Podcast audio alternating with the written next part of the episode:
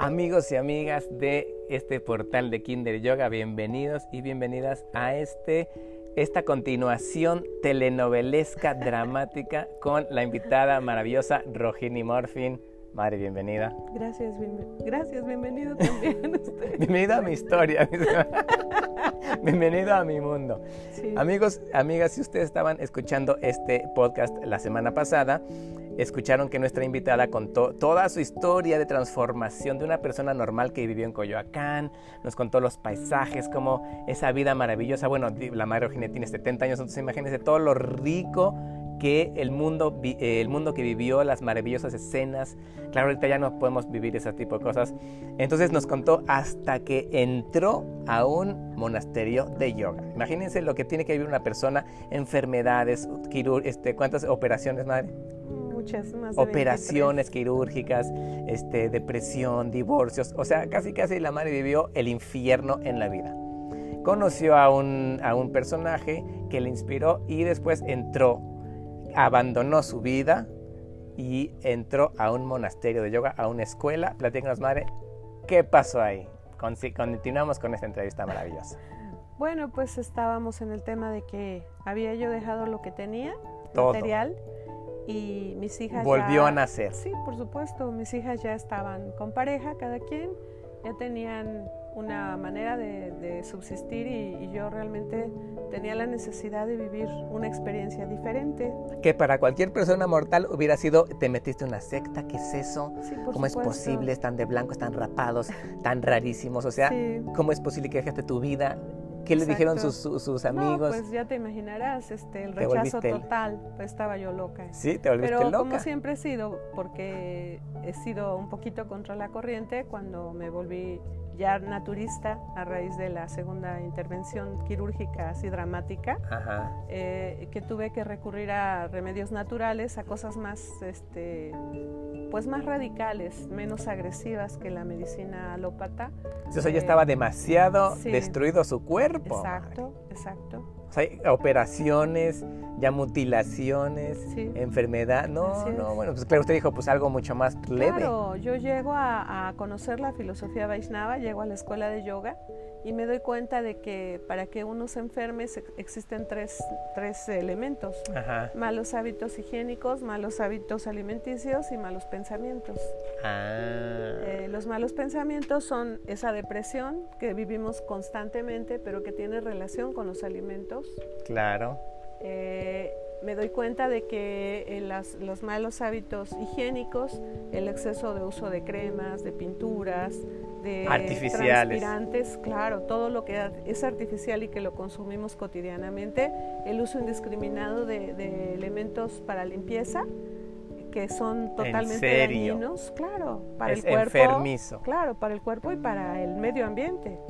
Y Claro. los malos hábitos de, de- de pensamientos, que vuelvo a lo mismo, son esas necesidades de depresión y de tristeza. Y de Si uno está con una nubecita compadecimiento. encima pensando puras Exactamente. porquerías. Exactamente. El cambio de alimentación, pues me, para mí fue una, una salvación, fue la tabla de Entonces salvación. Pues empezó cambio de alimentación, Cambio de pensamientos cambio de y pensamientos y cambio, cambio de al- hábitos. eh, de hábitos higiénicos. Si digo hábitos higiénicos suena muy agresivo, pero sí, realmente ese tipo de cambios que todos tendríamos Sí, es el que hacer autocuidado. con un poquito de conciencia, Claro. con conocimiento, este, son los que te ayudan a, a cambiar. ¿Y cómo cambió sus, sus- sus hábitos de pensamiento en el templo? O sea, ahí cómo le hacen, platíquenos Pues para que la gente existe- conozca. Eh, yo sugeriría siempre cuando tiene uno hijos adolescentes que tuvieran la oportunidad de participar, aunque fuera en un retiro espiritual, en este conocimiento. No nada más este, puede ser el que la gente quiera, pero el tener relación con un espacio que tenga disciplina espiritual es importante para un joven, para Claro. un adolescente o también para una persona mayor, porque eso te permite darte cuenta de que no todo es tan malo, que no todo es tan agresivo, por eso hablaba yo tanto del fanatismo. No puede uno ser fanático, hay que tener la mente abierta. ¿Y qué, le- y- y- y qué diría usted a la gente que le dijo, pues tú te volviste fanática, porque te volviste monja? Pues este, no tenía yo muchos argumentos, solamente les decía, soy feliz. Y si te interesa, ven y ve y vívelo. y muchas gentes fueron. Sí, por supuesto, por supuesto. Yo, la verdad, aquí les voy a platicar algo, un, un paréntesis, amigos y amigas.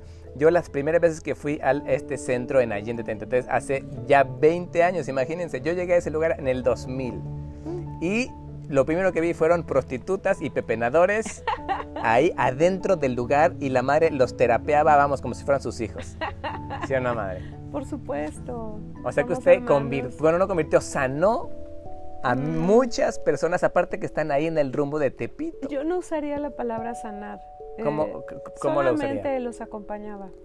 Realmente ahí la herramienta fue la fe, fue la, la entrega de mi maestro espiritual. Yo O sea, y no, solamente- no los dejaban pasar Por supuesto, compartíamos todos, comíamos juntos. eh, y les daban comida gratis. por supuesto, los domingos era día de comida. A, a Y la sigue fecha, siendo. sigue- sí, claro. Es como la filosofía de este De servicio. esta- sí, de este servicio, servir a la gente. Ahí aprendí a pedir limosna. Yo Guau. después de tener tantos, eh, pues tantas herramientas para poderme ganar la vida, Ujú. llegar a la central de abastos y pedir limosna, que, que me regalaran. O sea, ustedes pedían limosna Claro. para la cosa. Ahí se- así se- no, Para- no se sí. mantenían de donaciones. No, no, no, no. Nosotros teníamos que pagar una renta bastante alta para sostener el espacio. ¿Y qué hacíamos? Ir a pedir donativo. Entonces, no, pero en no, no es especie. como monjes contemplativos. No, para nada. Porque Es uno- mucho le- cuando la trabajo. gente me pregunta, pero es que los monjes están ahí todo el tiempo rezando y mientras No. otras personas les donan No. para que vivan ahí. No, aquí no es, en esta filosofía Aquí no es así. nosotros eh, escribíamos, traducíamos recetas de cocina, hacíamos folletitos, nos Wow. subíamos a los camiones a vender las recetas. Eh, libros obviamente de filosofía en donde se menciona qué es el Vaishnavismo y este, con eso sacábamos el proyecto, pero para poder dar de comer a, a veces hasta 300 personas necesitábamos tener suficiente... 300 personas Sí. los domingos. Sí. ¿Y quién cocinaba? pues éramos muy poquitos. A- Aprendí a trabajar con, con muy pocas herramientas. Me volví muy creativa porque a veces no teníamos más que dos cajas de que te gusta de mangos. Y entonces hacer salsa de mangos, salsa de Lo que chutney. fuera. Sí. Lo que les regalaran en la central Lo de que nos abastos. regalan y ya nosotros nada más este pues incorporábamos otros elementos para que fuera un poquito nutritivo y siempre las samosas, los dulces tradicionales de India, las, las chapatis que son el equivalente a las tortillas. Entonces digamos que usted ahí entró a una escuela para cocinar eh, Pues, comida esa fue mi hindú, escuela. fue su escuela diaria. Sí, porque venían también devotos de otros espacios, Claro. llegaron hindús, llegaron alemanes, llegaron colombianos, peruanos, que sabían todos toda esta traían- filosofía. Claro, siempre hubo quien estuvo entrenando, entrenando, entrenando. Y aquí lo lindo de este espacio es que la práctica es lo que te permite poder compartir. Y esto es yoga inbound. Esto es yoga inbound. O sea, digamos que el- vamos a, para que aquí los, los amigos de toda esta comunidad nos entiendan, Vaishnavismo, lo que dice la madre, es como el fundamento del Bhakti Yoga Exacto. y el Bhakti Yoga es el fundamento del yoga inbound. Así Entonces es. usted i- empezó la escuela de yoga inbound en México, Sí, del cual estamos aquí en este portal de Kindle Yoga Inbound. exactamente, hacer comunidad. Hacer Cuando comunidad uno entiende sana. que es hacer comunidad, cuando entiendes que tienes que, que compartir con una persona que está en una situación muy triste, una situación muy desesperada como una prostituta, por decirlo. Sí. No es una Y de esos persona rumbos mala. terribles. Es una persona que no tuvo oportunidades. Claro. Y si uno, aparte de la situación tan terrible que tiene a nivel emocional, la rechazas, ¿qué es lo que estás haciendo? No la ayudas. El ashram fue creado, diseñado precisamente para eso. El ashram es un espacio de contención Ujú. que puede ser un departamento alquilado, un cuarto, una casa. Un espacio a donde pueda la persona llegar a dormir, a Claro. bañarse. De hecho, con agua ashram significa caliente. Eh, refugio. Exactamente. A eso iba yo, una persona, un espacio donde puedes llegar a refugiarte. Claro. Con gente, Del mundo material. con gente que aunque no tenga tus gustos, ni tus preferencias, ni tu educación, Ajá. esa persona te va a ver como lo que eres, como un ser humano. Y hay unas prácticas Por diarias supuesto. que Existen son la escuela de rutinas. Yoga Inbound. Exactamente. Todos los días se levantaban a qué hora, Mari, platíquenos. Cuatro y media. y Cuatro como y media se levantan. Llegamos a tener en los ashrams, porque tuve que hacerme cargo de ellos, no existían cuando yo llegué. Cuatro llegué a manejar y llegué a tener 60 chicas, 60 mujeres Wow. de diferentes edades. Que también cambiaron sus que vidas. por supuesto. Y hasta la fecha la sigue a la conociendo y la fecha, sigue. Sí, Y somos sí un- cambiaron sus vidas. Pero total y radicalmente. Sí. Wow. Y la práctica cuatro y media, luego clase, Después íbamos a la clase. mantras a primero. hacer oraciones, a hacer mantras, a leer filosofía, Meditación. meditación, a conocer cómo se manejan en los templos a las deidades, a, las, a los regentes espirituales, a los Exacto. personajes que representan a Dios, Ok, para, poderles, para poderlos entender un poquito. ok. Cuando uno se hace cargo de una deidad, cuando hablas de que lo tienes que bañar, que darle de comer, pues puede sonar a fanatismo, pero no lo es, es una costumbre, es una práctica para que entiendas que, que tienes que servir. Claro, Básicamente Claro, es el porque Bhakti servicio. Yoga es servicio. Y Exactamente. el Vaishnavismo es teísta. Vaishnavismo es, desde mi humilde opinión, es predica con el ejemplo, nada más. Y aprende a servir. Aprende a servir. Porque otras escuelas del yoga s- pe- no piensan que Dios es una persona, piensan que Dios es una energía, es el cosmos. El Bhakti Yoga sí es una... Ah. Sí, y tiene ese fundamento. Aprendes tú a servir a alguien. Exacto. Claro, es una escuela de servir. ¡Wow! ¡Qué Es una belleza! escuela de servicio. ¡Qué maravillosa! Para, al- como como usted dijo, acompañar a los demás, Ujú, que son eh, almas. Sí. Y ahí, cuan- bueno, entonces, eso todos los días, madre, ¿cuánto tiempo? Fueron más de 14 años. 14 años en un monasterio. madre. Y luego... Bueno, no estuve nada más en ese. eh, en aquel tiempo se expandió mucho el movimiento de conciencia y mi maestro pues tuvo la confianza de enviarme a muchos países. Me tocó la fundación del Ecotruli Park en Perú ¡Wow! y realmente fue una experiencia maravillosa. Y siempre viajaba con esta cuestión de la ayurveda, Siempre. estudiando, sí, sí. preparándose. O sea, usted se, digamos que lo que más le encantó fue la comida, la alimentación claro. y el ayurveda. Y ese fue el aprendizaje que tuve. Cuando ya tuve la oportunidad de esta- de estar en India, ahí sí ya trabajé con bailes. Se hizo prof- profundizó. Pues sí, me, me hubiera encantado más porque esto es una ciencia, es infinito. Y además eh, el ser vaidia o terapeuta o acompañante o médico. Pero bueno, usted ya era, ya era de las, ya era de las prostitutas y los pepenadores. O sea, usted ya estaba así, o sea, le, le tocaron las pruebas, las, digamos, las prácticas desde antes pues de tiempo. realmente eh, creo que esa fue mi formación. Fue Claro. trabajar con la gente, Imagínese, amarla, aceptarla tal cual, comprenderla, compartir con ella. dormir y con esa fue- ellos. Sí, esa fue mi mejor recibirlos, enseñanza. sacarlos adelante, Sí. drogadictos, yo me acuerdo madre, alcohólicos. No, hombre. Sí, eh, la O verdad sea, ha te- sido... este tremendo entrenamiento en Pues, Tepito. sí. Ya quisiera un baile de la India, sí. hacer sus prácticas en Tepito. Ahí sí está lo de a de veras. Ese es Sí. el barrio. Ahí conoce uno eh, la lo que cru- es la la cru- humanidad, crudeza de la humanidad. La humanidad. No está pintadito de spa, No, de ashram, no. bonito de Ayurveda, el palacio No. de Ayurveda de Cuernavaca. No, para nada. O sea, está ahí, Ahí se era vive en vivo y a real. todo color. y con comida de la central de abastos, por supuesto. limosneada. Sí, Wow, Pues, ahí Ah, madre, qué conocí, maravillas. ahí realmente conocí el, el movimiento, el movimiento espiritual de la Madre Teresa de Calcuta. Ahí entendí cuál era su Mm, trabajo, claro. su servicio, su, su fuente de... Servicio desinteresado. exactamente. Qué su fuente de belleza. inspiración. Y entonces usted ya se va a formar a diferentes escuelas de yoga en Bound de Ayurveda A participar y con ellos. viaja a la India a hacer su Sí. peregrinaje, a estudiar Ayurveda Ujú. y después regresa y tengo entendido que se salió del monasterio ya como para hacer su propio Pues eh, me salí por varios, emprendimiento. por varias situaciones. Siento que todo en la vida tiene un ciclo. Claro.